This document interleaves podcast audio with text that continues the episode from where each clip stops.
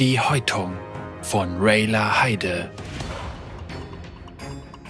Cassiopeia lehnte sich gegen die Zinnen des Dachs und spähte hinunter auf die gewundenen Gassen und die vollgestopften Straßen von Urseris. Obgleich die Küstenstadt seit Jahren zu Noxus gehörte, weigerte sie sich beharrlich, ihre neue Identität vollkommen anzunehmen. Sie wirkte uralt und verweigerte sich unauffällig der Zukunft. So schurimanisch. Von der kühlen Luft unbeeindruckt, trug sie ein Gewand aus durchsichtiger Seide, durch die man die Stelle an ihrer Hüfte sehen konnte, an der ihre weiche Haut in geschmeidige, sich überlappende Schlangenschuppen überging. Der Geruch von gegrilltem Fleisch wehte hinauf zu Cassiopeias verstecktem Nest, konnte aber den widerlichen Gestank tausender Menschen nicht übertünchen, die auf viel zu engem Raum miteinander leben. Ihr Mund brannte, als sich Gift mit ihrem Speichel vermischte. Sie schwang ihren muskulösen Schwanz gegen die Zinnen des Gebäudes und schleuderte dabei einige Bruchstücke auf die Straße weiter unten. Ratten huschten vor den herabstürzenden Steinen davon. Schmutzige Straßenkinder eilten um Straßenecken, während unter Kapuzen verborgene Gestalten in den Schatten flüsterten und kräftige Soldaten in den Tavernen aus und eingingen. Sie alle ahnten nichts von dem Raubtier, das in der Dunkelheit über ihnen lauerte. Cassiopeia fuhr mit den Klauen ihrer Hände an ihrer schuppigen Seite entlang, ihre schlangenähnliche Gestalt verborgen in den Schatten.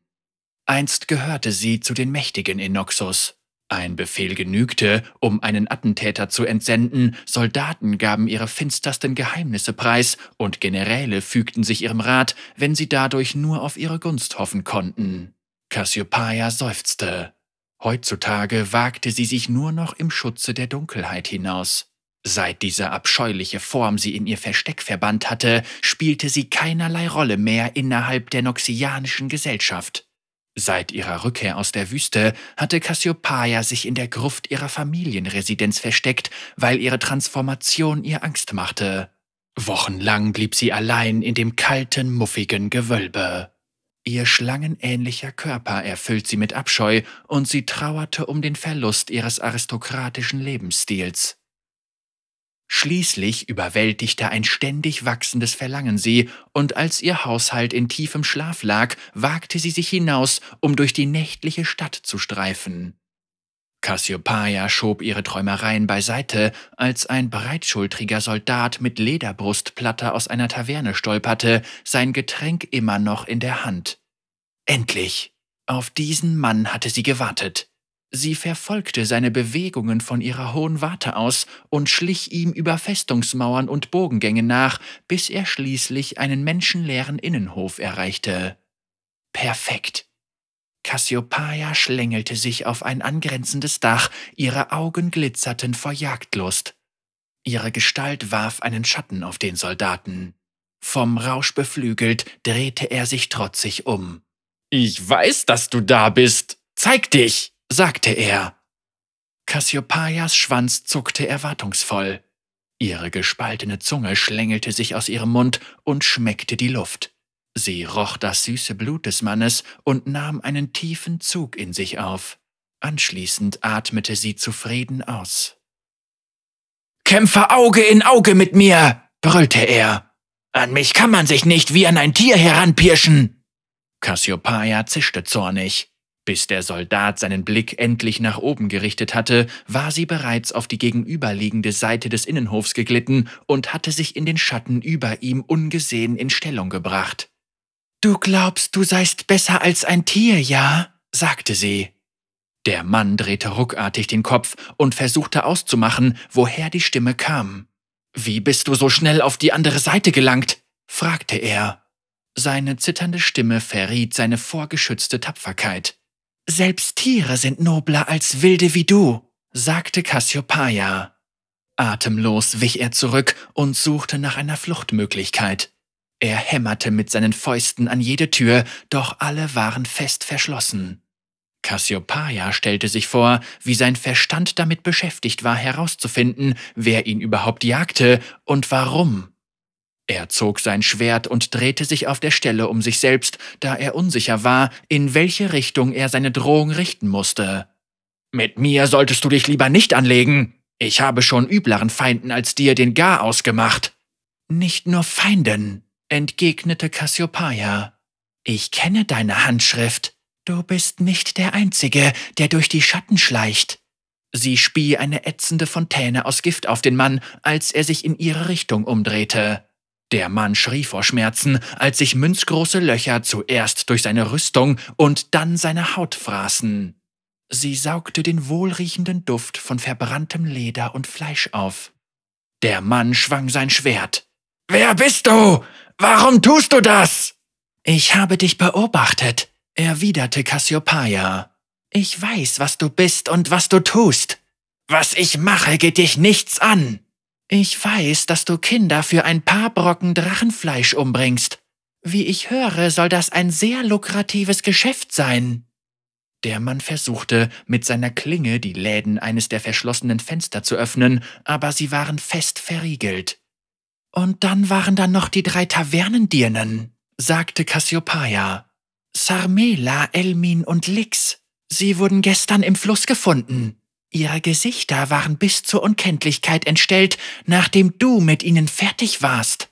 Sie genoss die Vorstellung, ihre Klauen in sein Fleisch zu senken. Der Mann bereitete sich auf den Kampf vor. Du kannst dich nicht ewig in den Schatten verstecken. Zeig dich! Also schön, sagte Cassiopeia. Sie glitt hinunter in den Innenhof und richtete sich zu voller Größe auf. Der Mann riss entsetzt die Augen weit auf und seine Hände zitterten. Cassiopeia überragte den Mann um Haupteslänge und blickte mit zusammengekniffenen Augen auf ihn hinab. Monster! schrie er. Monster, murmelte Cassiopeia. Man hat mich schon Schlimmeres genannt. Sie glitt nach links und ließ ihren Schwanz um seine Beine peitschen. Mühelos gelang es ihr, ihn zu Fall zu bringen. Dann schlang sie ihren Schwanz enger und enger um seine Brust. Sie spürte die angestrengten Schläge seines Herzens unter ihrer Umklammerung. Sie hörte Knochen knacken. Sie widerstand dem Drang, ihn völlig zu zerquetschen und lockerte die Umklammerung. Er kroch in Richtung seines Schwertes und streckte verzweifelt seine Hand danach aus. Nichts gab ihr mehr Befriedigung als dieser Anblick. Langsam umkreiste sie ihn. Ihre Blicke trafen sich, und allmählich dämmerte es ihm. Ich kenne dein Gesicht, Lady Cassiopeia, sagte er. Sieh dich nur an. Er stieß die Schwertspitze in den Boden und zog sich daran hoch. Ist das jetzt dein Zeitvertreib, Trunkenbolde wie mich durch die dreckigen Gassen der Straße zu jagen? Der Mann spie einen blutigen Klumpen auf den Boden. Pff, was sind wir tief gefallen, hm? Sie zischte und entblößte ihre von Gift triefenden gelben Fangzähne. Cassiopeias Blick bohrte sich in die Augen des Mannes und fesselte seinen Blick wie durch ein kaltherziges Band.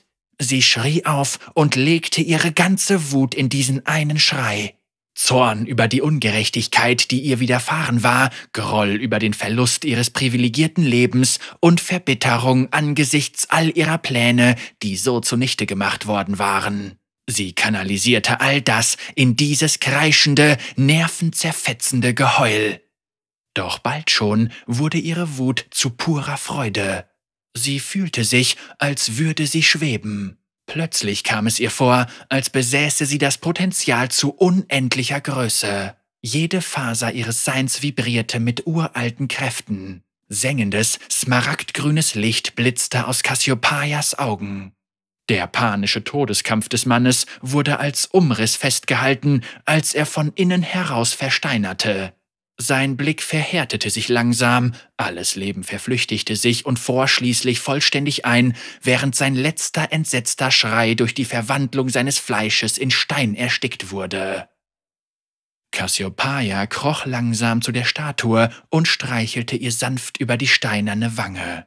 Was einst Haut gewesen war, war aufgebrochen zu einem grausigen Muster, das einem ausgetrockneten Flussbett glich. Einst musste ich andere manipulieren, bestechen oder anderweitig überzeugen, ihre Rolle in meinen Plänen zu spielen, sagte sie. Aber jetzt, jetzt nehme ich mir einfach, was ich will. Sie schlug mit ihrem Schwanz auf die Statue ein und zertrümmerte sie. Sie lächelte mit glänzenden Augen, als diese in tausend Stücke aus Trümmern und Staub zerfiel. Cassiopeia wurde von Stolz übermannt, als sie ihr Werk betrachtete. Ihr Leben als Adelige mochte vorbei sein, ja, und doch hatte sie nie eine solch grenzenlose Macht in ihren Adern gespürt. Sie glitt zurück auf die Dächer der Stadt, ihr Kopf voller neuer Ideen. Ihr nächstes Opfer würde eine deutlich größere Herausforderung darstellen.